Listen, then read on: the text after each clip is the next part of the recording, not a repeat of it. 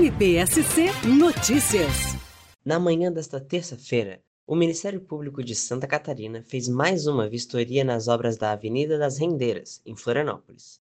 Coordenada pela 30 Promotoria de Justiça da capital, em parceria com o NID, o Núcleo Intersetorial de Defesa da Inclusão, a vistoria contou com a presença do prefeito de Florianópolis, do secretário de Infraestrutura e de algumas associações e órgãos técnicos, além do promotor de justiça Daniel Paladino, que fala sobre a ação. A vistoria de hoje, que foi realizada pela 30 Promotoria, terceira vistoria desde que essa obra foi iniciada, contamos com a presença de várias entidades, da sociedade civil, órgãos técnicos como o CREA, o CAL e principalmente da Prefeitura, inclusive com a presença do prefeito municipal do secretário da Infraestrutura. É, avaliamos né, é, todo, todo o contexto dessa obra, seja pista de rolamento, ciclovia, calçada, e as dúvidas e divergências que havia, elas foram todas dissipadas nessa vistoria.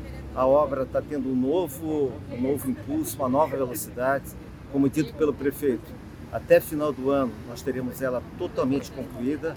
Agora já no mês de setembro também já ah, teremos a conclusão da pista de rolamento e também da ciclovia que serão entregues é, com total segurança e qualidade, conforme foi conferido aqui hoje, faltando apenas as calçadas e decks e toda a parte de acessibilidade, principalmente os pisos podotáveis.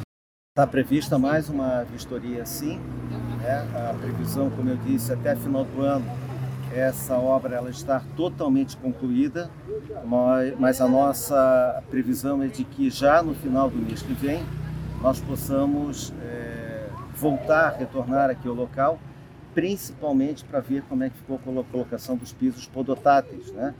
Toda a questão de acessibilidade aqui do, do, do entorno, que é um assunto que estava realmente travando até o andamento da obra, mas que hoje foi totalmente equacionado, resolvido, um ajuste entre o Ministério Público, Prefeitura e os órgãos técnicos como o CREA e o CAL também.